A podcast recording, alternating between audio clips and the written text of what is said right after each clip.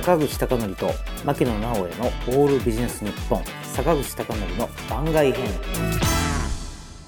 坂口孝則と牧野直哉の「オールビジネス日本今回はちょっと例外的に、えー、僕がですね今まで聴いてきた中で、まあ、すごいなと思ったあの楽曲あるいはアーティストのアルバムについてちょっとご紹介したいと思います。で今回ちょっとご紹介したいのは、えー、スピッツのですね名前を付けてやるというアルバムです。まあ通常あのスピッツだったら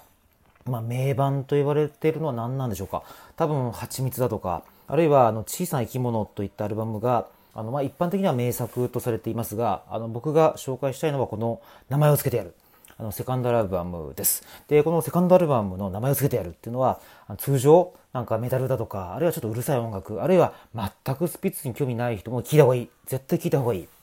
ようなアルバムです。で、これはあの通常、あの、ロックとか歌謡曲、並びに、あの、オルタナっていうものをこう融合させたというふうにまあ解釈されていますが、もう全然それのですね、解釈では足りないぐらいのあの奥の深さを持っており、まあ、ちょっと言ってみれば、あ、なんでしょうね、あの、草野正宗さんのような、あの、岩波新書を読んでいるようなインテリの人が、まあ、マイナーなライブハウスの音楽と、そして大衆音楽の融合をこれ果たすことができたという、もう本当に、あの、類まれなる傑作だというふうに思います。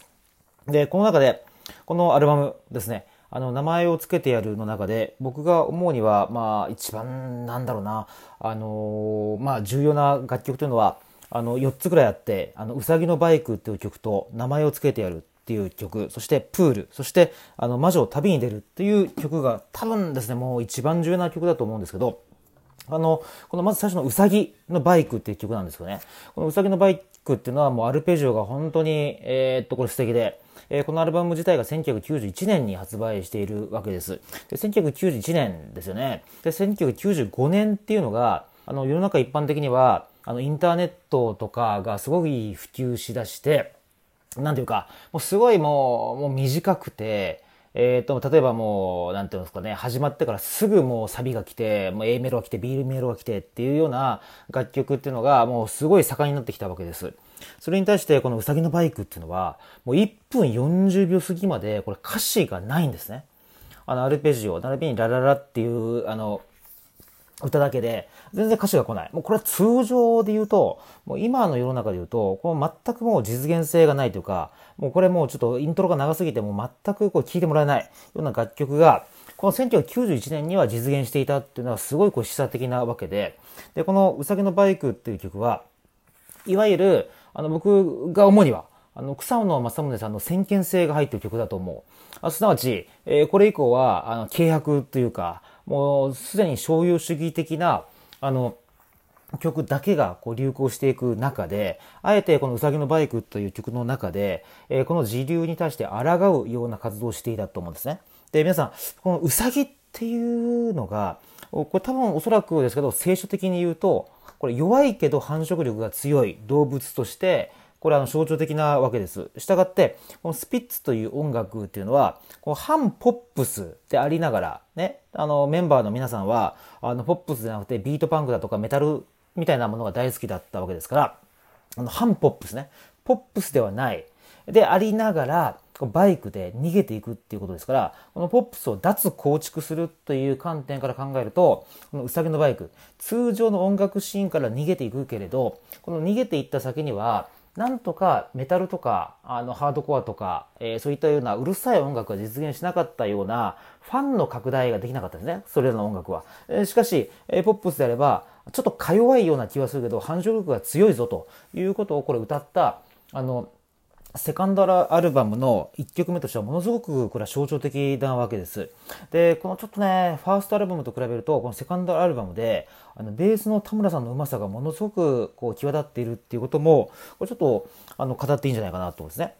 そして、えー、次、名前を付けてやるっていう曲なんですけどね。で、これ、ウィキペディアによると、例えば猫だとか、そこら辺のなんかいろんな花とか草とかにも名前を付けてやるっていうように、あのまあ草野さんがこうまあなんていうかあの生きがった曲っていうことになってるんだけどこれ全く解釈としてはこれ甘いと思いますね。これすなわち名前を付けてやるというのは一体何かというとこの歌詞を見ていただくとあの名前を付けてやると残りの夜が来てむき出しの出っ張りごまかせない夜が来ているっていうのは何を意味するかというとこれ簡単に言うとあのこれまでスピッツのメンバーが好きだったメタルとかロックとかいうものから離れて離れて新しいあの楽曲っていうか新しいジャンルを作っていくとそのジャンルについて自分なりの名前を付けていくっていうのをこう読み取らないといけないと思います。ということはですよ簡単に言うとメタルとかハードロックハードコアを、えー、と影響に受けながら名前を付けている自分たちの音楽というものに名前を付けるこれは簡単で、え、明確に言うとその名前というのはスピッツということになります。でこの観点からあの読み解くとあの昔あのジョーゼフ・キャンベルという人がいましたね。あのジョーゼフ・キャンベルというのはこの思想家あるいは哲学者として有名な人であの神話の力並びに英雄の旅というあの本で有名ですけど、えー、これは簡単に言うと神話の神話ですね。あの神のあの話。神話の中にはあのいくつかのこのモデルケースがあって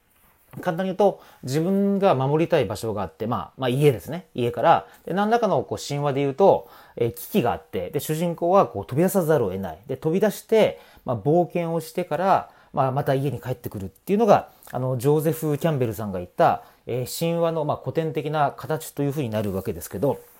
まあ、これは、あの、多分草野さんはこれ影響を受けてると思うんですけれど、簡単に言うと自分が好きなロックとか、まあ、メタルという音楽があって、えー、だけどそこから飛び出す時にやっぱりこう大衆というものに受け入れざるを得なかったから自分なりにこうアレンジをするっていうのがこう名前を付けてあるいや付けてやるでありこのセカンドアルバム自体をですねこれあのこう支配しているこうコンセプトなわけです。